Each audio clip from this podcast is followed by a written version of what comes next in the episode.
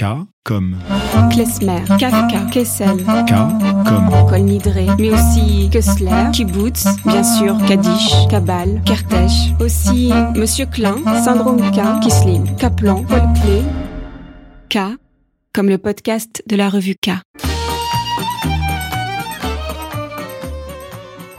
Marc Bloch, dans Apologie pour l'histoire, écrit Il n'y a donc qu'une science des hommes dans le temps et qui sans cesse a besoin d'unir l'étude des morts à celle des vivants. Comment l'appeler? J'ai déjà dit pourquoi l'antique nom d'histoire me paraît le plus compréhensif, le moins exclusif, le plus chargé aussi des émouvants souvenirs d'un effort beaucoup plus que séculaire. Partant, le meilleur. Ces lignes sont extraites de son dernier texte, simultanément Apologie et Testament, écrit peu avant d'être arrêté, torturé et exécuté par la Gestapo en juin 1944. Cette formulation, unir l'étude des morts à celle des vivants, m'a semblé correspondre au dernier livre d'Annette Vivorca, historienne de la Shoah, et que nous avons le plaisir de recevoir aujourd'hui. Annette Vivorca, bonjour. Bonjour. Et merci d'avoir accepté notre invitation pour la revue K. Alors, le contexte de l'écriture de ce livre, intitulé Tombeau, paru au seuil en septembre dernier, fut d'une part les décès consécutifs des membres de votre famille, sans descendance, et d'autre part le confinement, lors de la pandémie, c'est-à-dire une situation de retrait et de modification de notre rapport au temps et à l'espace, qui a permis l'émergence de ce livre au carrefour de l'autobiographie de votre famille et de l'histoire. Alors qu'est-ce qui s'est rappelé à vous à ce moment qui devait être enfin écrit? Alors je dis enfin parce qu'on sent, on devine euh, une longue maturation qui a précédé cet écrit. Oui, le enfin est très juste et votre citation de Marc Bloch, qui reste euh, mon historien préféré, euh, correspond exactement à, à ce que j'ai voulu faire dans ce livre et ce que j'espère avoir fait dans d'autres de mes travaux d'historien. Oui, effectivement, c'est un travail au très long cours, une très lente euh, maturation, qui a commencé euh, à la fin des années 70, quand je suis rentré d'un séjour de deux années en République populaire de Chine, à la fin de la Révolution culturelle, où j'ai enseigné le français, et où j'ai pensé que il était important pour euh, aller bien d'être capable de relier les vivants que nous étions aux, morts. Et euh, j'ai commencé à enquêter en quelque sorte sur mon grand-père Wolf Viviorka, journaliste, écrivain de langue euh, yiddish, mort à Auschwitz.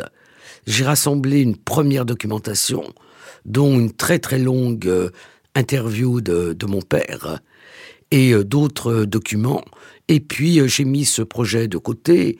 Euh, J'y suis revenu de temps à autre quand l'opportunité euh, était là pour euh, trouver des, archives. Parce que le, Marc Bloch l'explique, les archives, ce sont une des traces laissées par l'histoire, pas la seule, bien évidemment. Euh, donc, j'ai, oui, j'ai travaillé au long cours. Et puis, en 2012, euh, la sœur aînée de ma mère, ma tante Berthe, est décédée. Avec mon cousin Marc, nous avons vidé l'appartement. La, et j'ai été saisi par le fait que elle ne laissait rien derrière elle. Sa fille unique était décédée, elle n'était pas propriétaire de son appartement, elle n'avait pas écrit, elle n'avait pas peint, euh, elle n'avait réellement pas écrit. On n'a rien trouvé dans l'appartement qui soit une trace de de, de, ce qu'était sa vie, sinon des correspondances. Les cartes postales d'ailleurs que nous lui envoyions de vacances. Et euh, j'avais commencé à écrire un livre sur elle qui s'appelait Adieu Berthe, que j'ai aussi mis de côté. Et euh, c'est en fait toutes ces mises de côté que j'ai pu euh, réunir ma famille paternelle, les Vieillorca, ma famille maternelle, les Peralman. Et euh, c'est vrai que le confinement, euh, oui, vous avez parfaitement raison, c'était un autre temps et c'était un autre rapport aussi à, l'espace puisque on avait euh, un kilomètre, une heure et un kilomètre. Donc on avait des impératifs de temps et d'espace et où j'ai pu commencer à écrire vraiment et ce livre a pris forme. Alors, c'est une forme de livre de souvenirs, livre du souvenir à vous, d'une certaine manière. J'ai été frappée par euh, la différence, il m'a semblé, entre le titre et le contenu. Alors certes, le livre s'appelle Tombeau, mais en réalité, vous faites revivre une vie juive polonaise immigrée euh, qui est extrêmement, disons, dense, intense au niveau culturel, au niveau artistique. C'est-à-dire que vous nous ouvrez vraiment euh, les portes euh, d'un monde qui a disparu, mais qui, quelque part, vit encore en nous. Vous avez cette phrase, vous dites le passé vit encore en nous. En tout cas, en tant qu'historienne, c'est un élément évidemment important, mais c'est pas simplement ou c'est pas l'histoire de, la fin ou l'histoire d'une disparition c'est euh, la possibilité d'entrer avec vous dans ce monde-là que j'entendais d'une certaine manière. J'avais le sentiment d'entendre cette vie-là. Notamment, je pense à ce café-restaurant qui était tenu par euh, vos grands-parents euh, paternels. Oui. le, terme de tombeau est un terme polysémique, là, il a plusieurs sens. un tombeau, ça peut être effectivement une, pierre tombale d'une certaine importance. Mais euh, le tombeau, c'est aussi une pièce littéraire euh, que l'on écrit pour rendre hommage à, ceux qui sont morts. Et euh, j'ai tout de suite pensé à ce titre, et tout de suite pensé à ce titre en lien avec la littérature. Donc c'est l'époque de la Renaissance, mais ça a été remis au goût du jour pour un certain nombre de grands écrivains du XXe siècle. Et puis j'ai appris, parce que je ne le savais pas, par des spécialistes de musique, euh, Frédéric Casadessus et Jean-François Zigel, que le tombeau, c'était aussi une pièce musicale, et que le plus célèbre de ces tombeaux était le tombeau de Couperin, composé par Maurice Ravel, euh, en souvenir de ses camarades de tranchée décédés. Chaque mouvement est dédié à un de ses camarades de tranchée. Donc c'est un peu dans ce sens-là.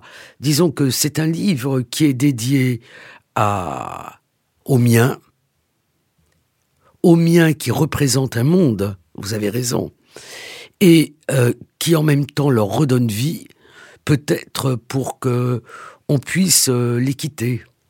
Ah, c'est intéressant que vous parliez de chaque mouvement dans l'œuvre de, enfin, le tombeau de Couperin, parce que vous dépliez chaque mouvement de l'existence de ces individus. C'est la, manière de leur rendre hommage, et c'est pour ça que le livre fourmille en, en description, on a l'impression que vous, observez cette vie en train de, se dérouler. On, accompagne chaque personne de votre généalogie dans sa vie, euh, dans ses années 20, 30, puis évidemment jusqu'à la guerre, euh, les fuites, les possibilités de refuge, ceux qui sont déportés, ceux qui reviennent. Et donc, on a vraiment le sentiment que là, l'histoire devient vivante. Et puis, il y a aussi une autre... Euh, pourquoi est-ce que l'histoire devient vivante à ce moment-là? J'ai une anecdote personnelle vis-à-vis de, par rapport à. J'en ai plusieurs en fait. C'était assez euh, drôle. Il y a des synchronicités. J'ai travaillé une partie de votre livre euh, dans un café non loin de là où j'enseigne, euh, rue de Bérite.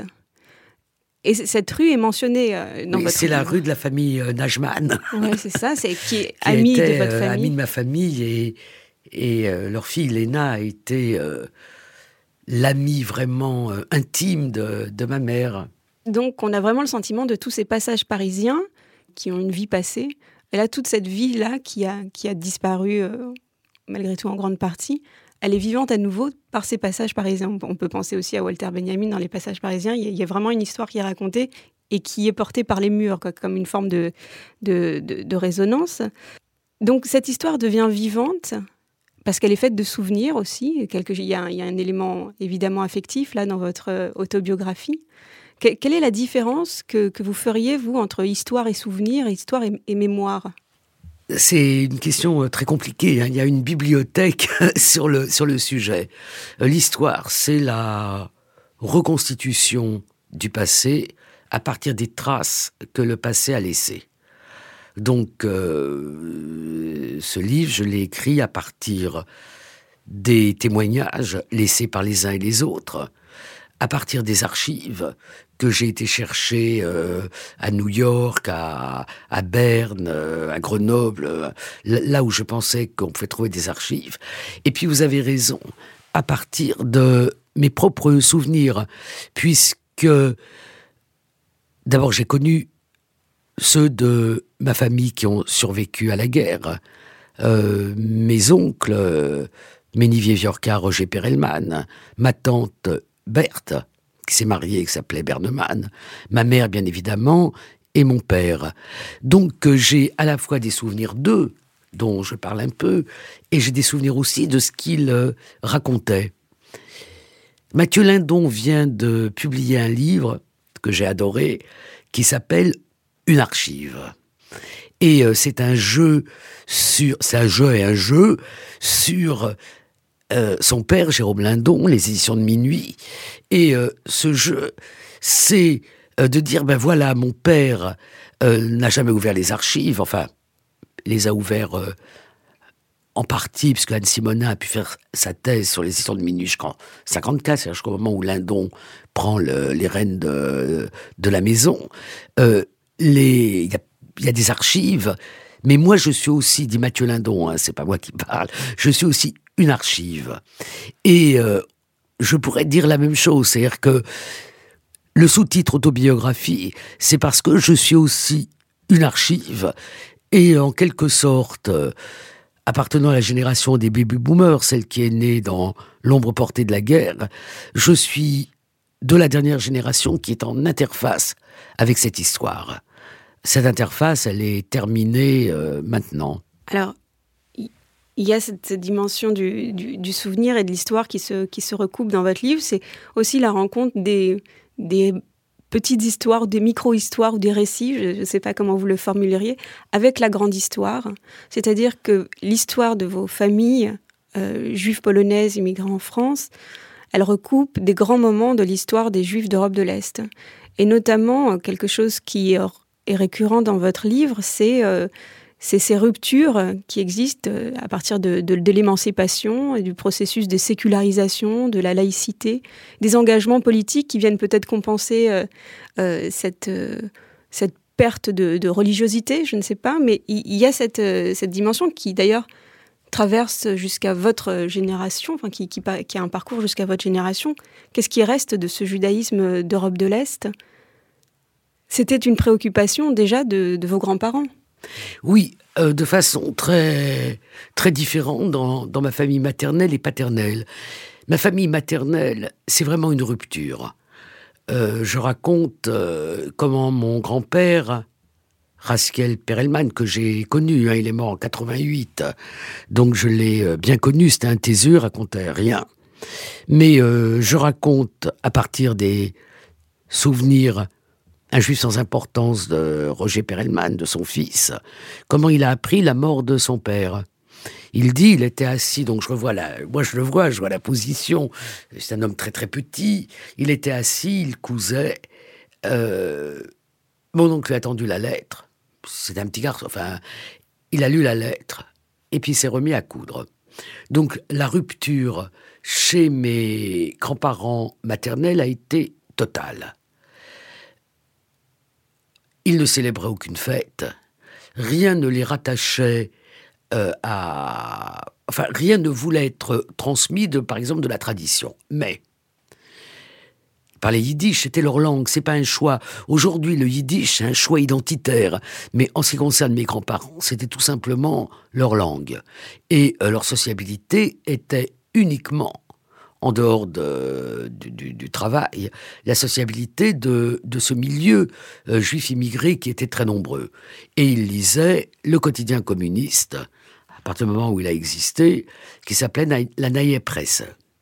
Et quand même, malgré tout, après l'affaire Stavisky, après le 6 février 34, qui marque quand même ici en France la grande inquiétude, davantage même que l'arrivée de Hitler au pouvoir, euh, il, il envoie ses aînés au JASK, Yitzhak Arbeiter Sport Club, qui est le club euh, juif, le club yiddish ouvrier, lié au Parti communiste et lié à l'international euh, communiste. Donc je vois quand même dans le fait qu'il les envoie dans un endroit juif, quand même un petit désir euh, identitaire, même si le communisme doit être une sorte de sas pour entrer dans la société, générale, la société euh, globale. Du côté de mon père, c'est tout à fait différent. Et euh, je pense que ce qu'a écrit mon grand-père, tout à la fois ses nouvelles et ses articles de, journaux, puisqu'il était, il écrivait quasi quotidiennement dans la presse yiddish de Paris, euh, source de grandes réflexions sur les questions d'identité. Lui était travaillé par les questions euh, identitaires. Et il appartenait à ce courant qu'on a qu'on qualifie trop vite de bundiste. Le bundisme, c'est la révolution et la culture yiddish. Volvievierka, c'était la culture yiddish et une inscription à gauche, mais c'est pas la c'est pas la révolution qui était son sa préoccupation. Pour lui, être juif, c'était pas les yiddish, et il a pensé jusqu'à ces derniers articles que euh, euh, il fallait faire vivre cette culture. Et un de ses tout derniers articles, lors de, euh, de ce débat si intéressant sur le retour au ghetto, que les Juifs ont en 38-39, devant, les, devant ce qui se passe dans le monde, euh, il y a ce débat euh, qui est c'est le ghetto métaphorique, hein, c'est pas les murs du ghetto. Volvivork a écrit Dans cette période où il est si difficile d'être juif et où il est impossible de ne pas l'être, parce que c'est ça le nazisme, euh, eh bien, il pense qu'il faut retourner à la culture euh, juive. La culture qui est pour lui la, euh, il avait été élevé dans la tradition. Hein, c'est un homme qui, qui, qui connaissait euh, excessivement bien tous les aspects de la tradition. Mais pour lui, la culture juive, c'est Peretz, Shalem Aleichem, Mendele. Et il écrit, c'est, on ne doit pas être fier de Spinoza ou Freud. Alors, il écrirait maintenant, il rajouterait Kafka, Pérec, enfin, il rajouterait les écrivains qui font partie finalement de notre panthéon à nous, mais de cela. Et c'est en cultivant cette culture que, une fois que tout ça sera fini, nous rentrerons, nous serons acceptés de nouveau dans euh, le concert des nations. Il n'a pas, bien évidemment, quand il écrit cela, le, la prémonition que ce monde-là n'existera plus une fois que ça sera terminé. Donc, euh, je, crois qu'il faut beaucoup réfléchir à, tout ça. Et euh, mon frère aîné, puisqu'il m'autorise à le dire. Donc, je le dis, parce que vous posez la question de euh, qu'est-ce qui reste de cela. Mon frère aîné m'a dit qu'il avait été très inspiré dans ses travaux de sociologie par cette tradition et par euh, le Bund.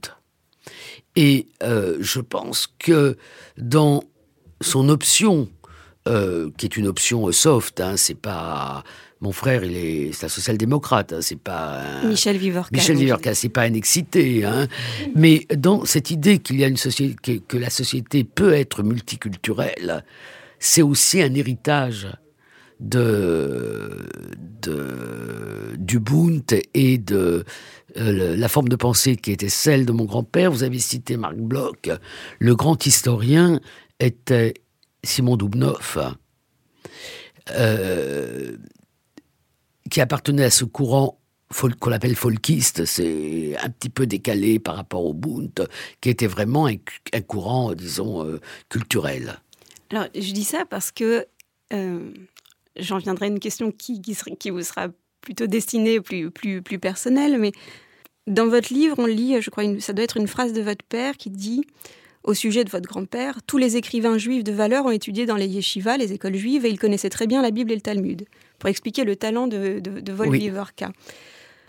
Donc, bien sûr, il y, a quand même une séparation, un éloignement du monde orthodoxe, mais il y a un besoin de bibliothèque, il y a un besoin de culture, il y a un besoin de, travailler la langue, il y a un besoin littéraire, il y a un besoin de fonder des, revues euh, multiples et d'y faire des interviews. Vous parlez d'une interview avec Chagall, notamment. Donc, il y, a vraiment tout ce monde euh, extraordinaire et qui, a produit énormément, euh, évidemment. Et il y a l'idée aussi qui revient dans votre livre d'une espèce de, de, graphomanie. Donc il faut écrire. Et là, il y a une dimension de, modification du, religieux, une forme de, sécularisation de, la religion juive, qui est, une religion du livre, de l'écrit, mais aussi du souvenir. On dit que la religion juive est une religion du souvenir. Dans quelle mesure est-ce que votre propre métier euh, d'historienne n'est pas une forme de, de sécularisation euh, lointaine de, cette culture juive? Le, grand historien, on va même dire penseur, euh, euh disait que l'histoire, enfin, il, il, montrait que les Juifs n'avaient pas de tradition avant, euh, le 19e siècle, d'écriture de l'histoire, et c'était la mémoire euh, qui était servie par le, par le rituel, en fait, par les, par les textes religieux, qui scandent quand même une histoire, euh, une histoire du, peuple juif. Hein. On répète quand même à Pessah le, la sortie d'Égypte. Donc il y a ce rapport-là, mais c'est pas de l'histoire. Et il disait que l'histoire euh, c'était la foi en l'histoire, c'était la foi des juifs laïcs. Il disait exactement ce que, ce que vous dites. On le voit très très bien dans tout ce, courant euh, en, Pologne des années 20, dont le représentant le plus célèbre et qui est une figure à la fois lumineuse et tragique, est Emmanuel Riegelblum dans le ghetto de Varsovie. C'est-à-dire que qu'est-ce qui peut assurer la pérennité de la nation juive, si on considère que les juifs sont un peuple, une nation, quand euh, elle quitte la religion, c'est la religion qui a quand même assuré la, permanence, et euh, qu'elle devient sécularisée. Donc elle existe comme nation et comme peuple parce qu'elle a une histoire. Donc on peut dire que l'histoire remplace en quelque sorte mais j'ai quand même pas fait cette histoire-là. C'est-à-dire que, bon, dans les pages Wikipédia autres, on dit spécialiste de l'histoire des Juifs. C'est vrai que je connais assez bien l'histoire euh, contemporaine des Juifs, mais je ne suis pas euh, rattaché aux, aux, historiens de, de l'histoire des, des, Juifs comme, euh, comme d'autres euh, collègues. Mais il y a probablement quelque chose de cela, avec peut-être une différence même deux différences. La première, c'est que j'attache une grande importance à l'histoire. J'étais prof de lycée pendant beaucoup d'années. Donc pour moi, l'histoire, c'est important pour, euh, pour tout le monde. Quand nous avions créé la revue Trace, petite bande d'ex-68 arts, on avait mis dans le premier numéro la nouvelle de Wolf qui s'appelle Boulevard de Belleville qui est euh, une nouvelle euh, assez poignante. C'est une grand-mère euh, qui promène son petit-fils sur un des côtés du boulevard de Belleville. Et le soir du Shabbat, parce que son fils ou sa fille, enfin ses enfants, sont partis au spectacle. Et elle voit de l'autre côté du boulevard les jeunes gens qui fument leurs cigarettes shabbatiques. Et elle se pose la question de la transmission. Qu'est-ce qui va rester? Et elle raconte des histoires à, son petit-fils. Et elle dit ça au moins, ça le rattache. Et puis à la fin, elle dit mais c'est le tumulte de l'autre côté du boulevard qui va tout emporter. Donc euh, il y a euh, cette conscience chez Wolf Viviorca que euh, la vie moderne à laquelle il aspirait, il voulait écrire, il a quitté le milieu des racidiques parce qu'il y est tout fait. Il n'a aucune nostalgie du shtetl. Il a pas les descriptions qu'il fait du shtetl, ça donne pas envie de d'y vivre. Mais en même temps, il est aussi lucide sur la difficulté de résister à, euh, au monde non juif. Il y, a, plusieurs, vous avez mentionné tout à l'heure euh, le YASC et, le SKIF, les mouvements ouvriers euh, euh, qui sont aussi dominés par une branche particulière dont vous parlez sur quelques pages, la branche des gymnastes. Et donc de l'idée de la régénération juive par la régénération du corps contre l'idée du, du, juif chétif, et donc une espèce de force physique qui irait de pair avec une force morale ou une force spirituelle, évidemment. Je trouve que ça, ce sont des pages extrêmement intéressantes. On n'a pas l'habitude de, voir cette perspective-là. On connaît évidemment les nombreuses branches euh, politiques, euh, laïques, communistes, social-démocrates dans lesquelles les juifs, avant la guerre, étaient et ont contribué. Alors, ça, cette dimension gymnastique, pourquoi est-ce qu'elle est intéressante? Parce qu'après, elle est tout à fait liée à la condition juive, mais elle est liée aussi, il me semble, ce que j'ai compris, euh, un tournant politique euh, dans votre famille, un tournant euh, peut-être peut pessimiste. C'est-à-dire, tout à l'heure, vous avez dit, ce n'est pas l'arrivée d'Hitler au pouvoir qui a inquiété. ma famille, mes familles, c'est l'affaire Stavisky, mais il y, a il y a autre chose. Il y a les Olympiades qui vont se dérouler en, Espagne et qui vont être arrêtées par le coup d'État de Franco. Et on a l'impression que là, il y a une inquiétude politique qui va s'installer et qu'on ne sentait pas encore de manière fondamentale, alors qu'on pourrait se dire, bon, quand même, dans les années 30, finalement, tout le monde devait être euh, intensément inquiet. Mais c'est vraiment le coup d'État de Franco qui va faire une modification. Oui, ce, qui, ce, qui, est, ce qui est intéressant, euh, c'est que la chronologie vécue, perçue par les contemporains, n'est pas tout à fait la même que la chronologie que qu'on enseigne euh, au lycée. Euh, si je prends euh, ma famille, alors là des deux côtés, c'est vraiment Savisky et la guerre d'Espagne. Mon père, quand je l'ai interrogé dans, disons au tout début des fin des années 70 et des années 80, il disait on a plus été bouleversé par la guerre d'Espagne que par la déclaration de guerre, hein, 39. Donc, euh, et il y a vraiment par rapport à l'Espagne, comment dire, euh, une, une activité des, des organisations de gauche juives très très importante. Donc euh, l'inquiétude. Alors le sport, c'est aussi une façon de peut-être de, de, lutter, mais c'est aussi un mouvement général. Je vais faire avec mon fils le, le 6 février un, anniversaire, mais sans lien à la philharmonie, quelque chose autour des chansons, autour des chansons que j'évoque dans le livre. Et euh, toute une partie du répertoire du SKIF qui s'est transmis euh, à l'organisme successeur qui s'appelle le CLEJ, le Club laïque de l'enfance juive, qui a une colonie à Corvol que beaucoup ont, fréquenté. Euh, tout le répertoire, il est mixte. C'est-à-dire qu'il y a un répertoire qui appartient au scoutisme. Amitié, amitié, liberté, c'est chanté aussi dans les mouvements scouts. Et euh, un autre qui appartient au répertoire révolutionnaire normal. La jeune garde internationale chantée en yiddish, et puis une chanson qui est l'hymne euh, du Bund.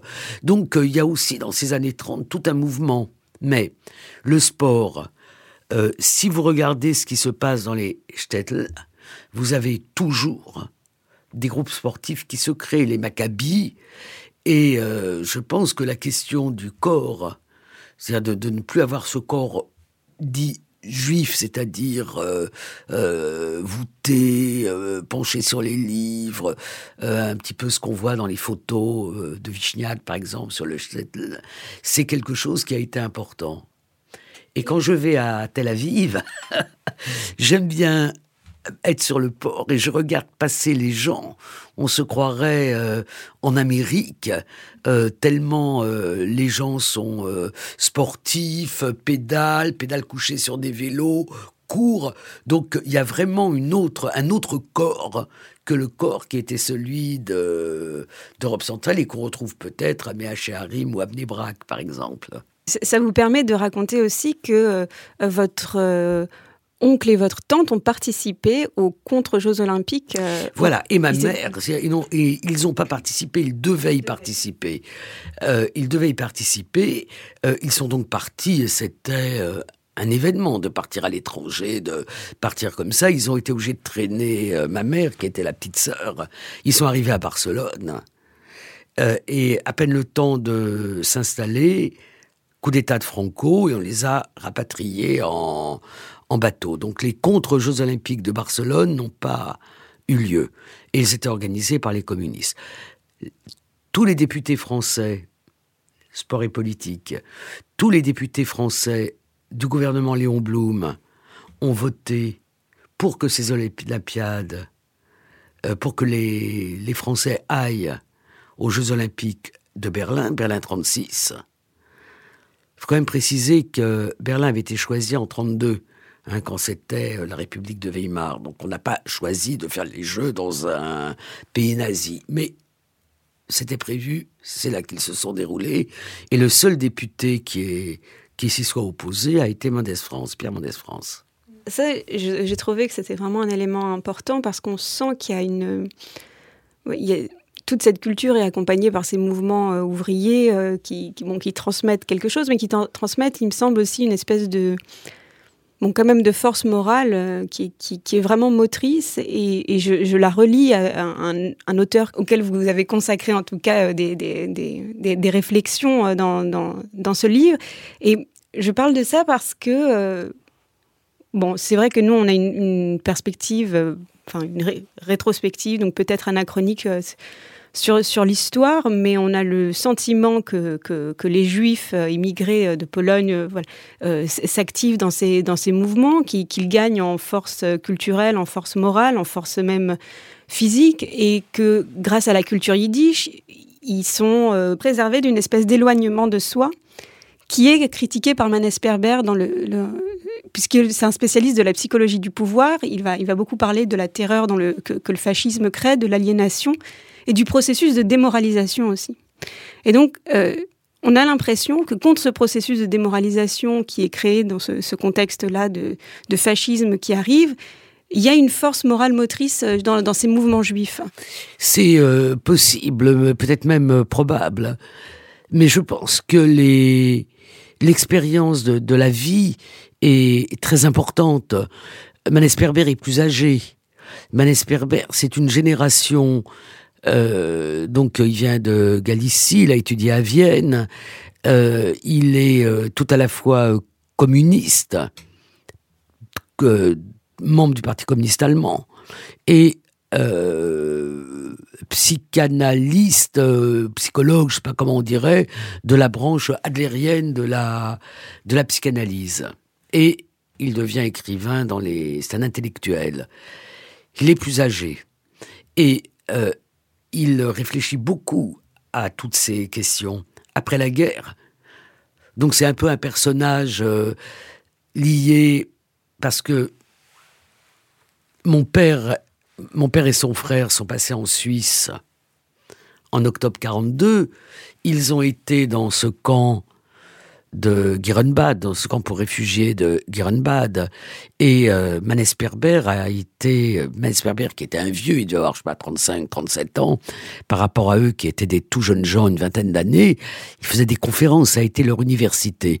Donc euh, mon père avait, mon père a gardé des liens avec Manesperber et il avait une sorte d'admiration et de dévotion pour, euh, pour Manesperber.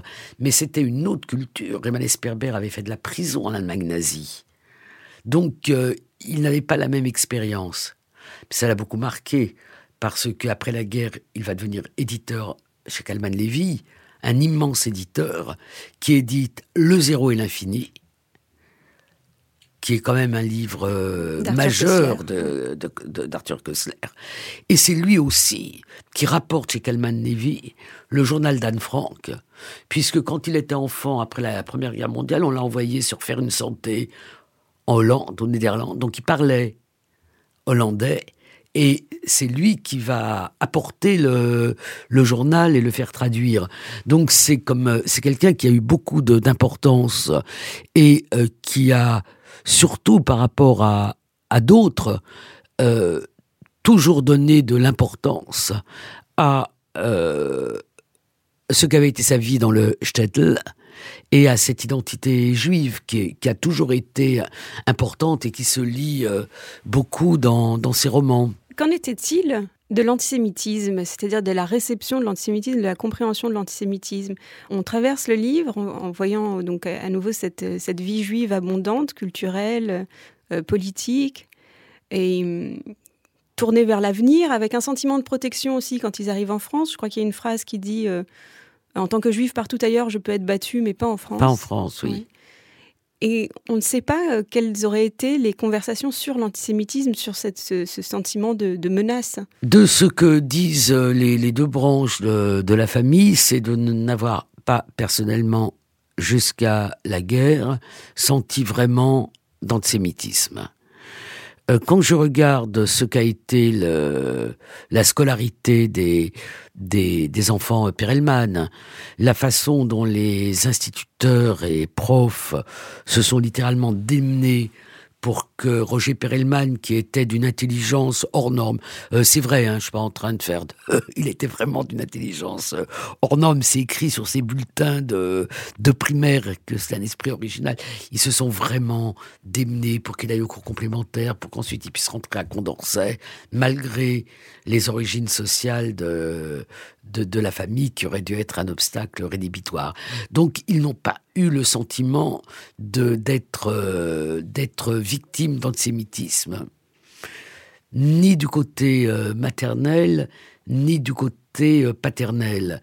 Et ce que disait mon père, ce qui, qui, était un peu plus âgé, hein, il était né en 21, c'est que il scrutait beaucoup l'antisémitisme en Pologne, énormément, notamment avec ce journal qui était le Pariser Heide, qui était finalement une branche du grand quotidien de Varsovie qui s'appelait le Heint, euh, Paris aujourd'hui, aujourd'hui Heint, et euh, que euh, c'était plutôt les mesures anti-étrangères qui leur qui étaient perçues comme des mesures antisémites. Or, à partir du moment où la crise a frappé la France, euh, si ce n'est l'embellie qu'a constitué le Front populaire, les, étrangers étaient euh, surveillés. Il y avait une police étrangère euh, qui avait été créée en 17, 1917. Faut dire le siècle maintenant. Mes grands-parents paternels qui souffraient gravement de phobie administrative étaient jamais en règle. D'ailleurs, vous décrivez ça, c'est aussi un des thèmes récurrents du, livre, c'est le, lien au papier, le lien à l'administration, la manière dont les gens se débrouillent et, essayent de construire leur identité administrative autant que faire se peut, et, perdent aussi euh, très souvent des identités administratives. Oui, ça m'a. Disons que j'ai trouvé ça euh, même amusant, c'est-à-dire euh, on émigre avec l'entité euh, d'un frère, d'une sœur, on fait des vrais faux papiers, on des vrais papiers, mais qui sont établis sous des fausses déclarations. enfin, tout est et c'est un grand classique. Hein, ça se retrouve aussi aujourd'hui. Moi, je me souviens quand j'ai écrit à quand j'ai écrit à l'archiviste de l'OPFRA la lettre où je demandais, euh, l'OPFRA, c'est l'Office des, des, réfugiés, encore aujourd'hui. Donc j'écris à l'archiviste et je lui dis, euh, voilà, j'écris tout au conditionnel. Mon grand-père serait, dada serait. Bon. Après, je vais aux archives et je lui dis, je vous ai écrit au conditionnel parce que tout ça, c'est les dates que j'ai. elle rigole et elle me dit, mais c'est pour tout le monde pareil. Ça veut dire que quelqu'un qui travaille aux archives des réfugiés sait très bien que un nom, un prénom, une date de naissance, un lieu de naissance. Ça peut être euh, bidouillé euh, pour les besoins de, de l'immigration. Tout ça donne le sentiment quand même d'une atmosphère d'incertitude qui, pour certains, pourrait quand même être, euh, enfin, générer une espèce de d'anxiété générale ou de, d'angoisse. Pourquoi est-ce que je dis ça? Parce que je, reviens sur votre analyse et sur les moments de, de réflexion que vous avez parfois dans, votre livre, une fois que vous avez décrit cette, cette vie, inquiète ou non, ou qui, qui, est tournée vers l'avenir, ou qui commence à prendre conscience de ce qui est en train de se passer. Parce qu'un moment très important de votre livre, c'est quand vous vous arrêtez sur la manière dont les décisions dans des contextes dramatiques vont être prises. Et ça, je pense que c'est extrêmement important parce que votre métier, vous, vous avez permis très certainement, enfin, la spécialité d'histoire de la Shoah vous a permis très certainement de voir systématiquement à quel moment est-ce que les gens prennent conscience qu'il faut rester ou qu'il faut partir et pourquoi est-ce qu'on décide de rester, pourquoi est-ce qu'on décide de partir. Vous faites allusion à la, phrase attribuée à Billy Wilder, les pessimistes, on les a retrouvés à Hollywood et les optimistes dans les camps de la mort. Et ça, c'est un tournant, c'est-à-dire, est-ce que votre métier, est-ce que la, connaissance de l'histoire vous, aide à évaluer ces, tournants dramatiques de l'histoire? Comment est-ce qu'on se positionne? Et c'est une question actuelle, c'est-à-dire les juifs qui sont confrontés aussi à l'antisémitisme aujourd'hui, c'est des questions qui continuent de se poser avec le cumul en plus de l'histoire. Il y, a, encore des juifs aujourd'hui qui se demandent est-ce que, je pars ou est-ce que je reste? C'est euh, quelque chose qui, qui m'intéresse beaucoup de réussir à réfléchir à cela. Et euh, c'est aussi une façon de, de montrer que les choses sont compliquées. Bon, moi, j'ai fait beaucoup de conférences publiques devant euh, toutes sortes de personnes, et très souvent on me disait, Madame, il savait tout. Euh. or, on ne sait pas tout. là, je suppose que, comme moi, vous êtes très attentive à l'évolution de la situation en Ukraine. Est-ce qu'il faut envoyer des chars comme ci ou comme ça? Est-ce qu'il faut continuer à parler avec Poutine? Est-ce que euh, euh, comment va évoluer cette guerre? Est-ce qu'il faut euh, que les Ukrainiens récupèrent aussi la Crimée ou est-ce qu'il vaut mieux attendre pour récupérer? Bon, il y a plein d'interrogations. Et si on se rappelle le début du Covid, on s'aperçoit qu'on savait rien non plus. C'est-à-dire que quand on a commencé, que les gens ont désinfecté leurs courses, leurs vêtements, leur, euh, euh, qu'on a décidé dans les bibliothèques qu'il fallait laisser les livres euh, X jours avant de les communiquer parce qu'on pensait que le virus pouvait être collé sur, sur le papier. Voilà, donc ça c'est vraiment une réflexion générale. Et euh, ce que je voulais montrer dans le fait de partir ou de pas partir, c'est que bon, il faut y avoir des, des déterminants euh, sociologiques. Par exemple, je suis étonné de ces deux familles euh, qui sont celles de, de mes grands-parents maternels et de la famille du mari de ma tante. Elles viennent se marier. On a deux familles qui sont sociologiquement identiques totalement identiques, même date d'immigration, même métier tailleur, même structure familiale. Ma famille maternelle croit aux rumeurs qui disent qu'on va arrêter les femmes et les enfants en arabe du Veldiv. La famille de, de mon oncle, mari de ma tante, la famille Berneman, n'y croit pas. Résultat, les enfants se font, euh, euh, la, la, la, mère et les enfants, une partie des enfants se font arrêter. Donc euh, il y a pourquoi est-ce qu'on croit? Pourquoi on ne croit pas? Donc il y a des déterminants sociologiques, probablement psychologiques. Apparemment, ma grand-mère maternelle a toujours pensé qu'il fallait pas se présenter, qu'il fallait pas ouvrir la porte. Euh, et euh, mon oncle, mon oncle disait mais qu'est-ce qui peut m'arriver? Il s'est retrouvé à Auschwitz, il a survécu à Auschwitz. Enfin, après, il il s'est beaucoup évadé. Euh, et, et puis, il peut y avoir aussi euh, le fait qu'on veut pas laisser des vieux parents derrière. Enfin, il y a beaucoup, beaucoup d'éléments qui font qu'on choisit de partir ou de rester. Mais ce sur quoi j'insiste aussi, je pense, dans ce livre, c'est que comprendre une situation, savoir qu'il y a danger mortel, ça ne veut pas dire avoir la capacité d'y échapper. On fait souvent l'équation entre savoir et être sauvé. C'est pas vrai. Wolf était d'une lucidité absolue, lucidité euh, qu'on peut vérifier dans ses courriers. J'ai encore reçu euh, un, mail euh, d'un jeune homme qui est en train d'étudier les correspondances du Fort Wertz et qui retrouve une lettre de Wolf adressée à Bican, le directeur du Fort Wertz, disant Si vous ne me faites pas venir aux États-Unis, je vais mourir de Nice, une lettre envoyée de Nice. Je connaissais ce genre de correspondance, donc euh, il m'a fait remarquer que j'étais la seule à qui il communiquait ces lettres qui n'était pas surprise.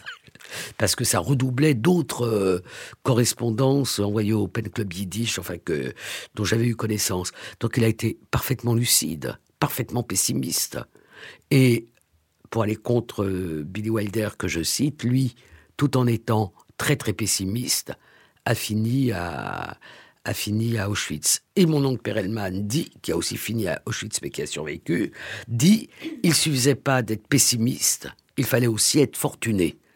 Donc il y a d'autres éléments euh, qui aident à, la, la, survie. C'est une question essentielle évidemment et ça, ça, montre aussi euh, les quelques situations limites, je dirais, de la connaissance de l'histoire. Ici, il y a une impuissance finalement à, dire quels sont les moyens pour estimer euh, de manière euh, la plus efficace possible un moment. Ça, reste une forme d'impuissance. j'ai été aussi interpellée par deux autres formes d'impuissance dont vous parlez par rapport au métier d'historienne qui vous permet de, quand même, de, grâce aux archives, grâce aux témoignages, de recueillir énormément d'informations. Puis il y a des moments où ça reste impossible. Il y, a, deux autres impuissances que vous mentionnez. La première, alors justement, Volvivorka est arrêté en octobre 43, peut-être en train de jouer aux échecs. Je crois que vous mentionnez ça. Je ne sais pas comment il est. Je sais pas comment il a été arrêté. En fait, euh, Nice a été en zone libre, puis occupé par les Italiens qui était euh, très bienveillant à l'égard des Juifs, et est arrivé le commando de Brunner qui a fait de, de, de, cette zone quelque chose de, de, de, cauchemardesque, quoi, une chasse aux Juifs dans la rue, les Juifs déculottés pour, fallait les gens déculottés pour voir s'il était. Et c'est là qu'il a été arrêté. Quand exactement, j'en sais rien. Je sais juste quand est-ce qu'il est arrivé à Drancy, quand il a été déporté à, Auschwitz. Et on suit euh, l'histoire de votre grand-père euh, de, cet écrivain dont on a envie de lire les, contes, les nouvelles. Le seuil m'a promis qu'il republierait, donc ça a été publié par la Maison de la Culture Yiddish, et le seuil m'a promis que d'ici un an, quand Tombeau passerait en poche, il publiera en poche les nouvelles de Wolfi Jorka. Votre livre est évidemment un hommage à votre grand-père aussi, et on sent que vous avez envie de poursuivre jusque peut-être au dernier jour de sa vie euh, ce qu'il a vécu. Et vous êtes confronté donc là à deux impuissances, deux formes d'impuissance, c'est-à-dire qu'à partir du moment où il arrive à Auschwitz, c'est très difficile de savoir de quoi sont faits ses jours, évidemment. Vous savez, vous apprenez ensuite qu'il qu'il meurt au moment de l'évacuation du camp. Qu'est-ce qui s'est passé entre? Euh, Ça, c'est quelque chose auquel, malheureusement, il y, a une impuissance. et la deuxième chose, c'est que en dépit de votre familiarité avec ces lieux, vous dites on ne devrait pas devenir familier de ces lieux, mais vous commencez à les connaître extrêmement bien, vous ne pouvez pas le visualiser dans le camp. Alors, oui, euh, le, en fait, je savais qu'on ne pouvait pas savoir. Je savais euh, parce que plusieurs fois, j'ai demandé en allant euh, sur place, il y avait quelque chose sur lui dans les archives.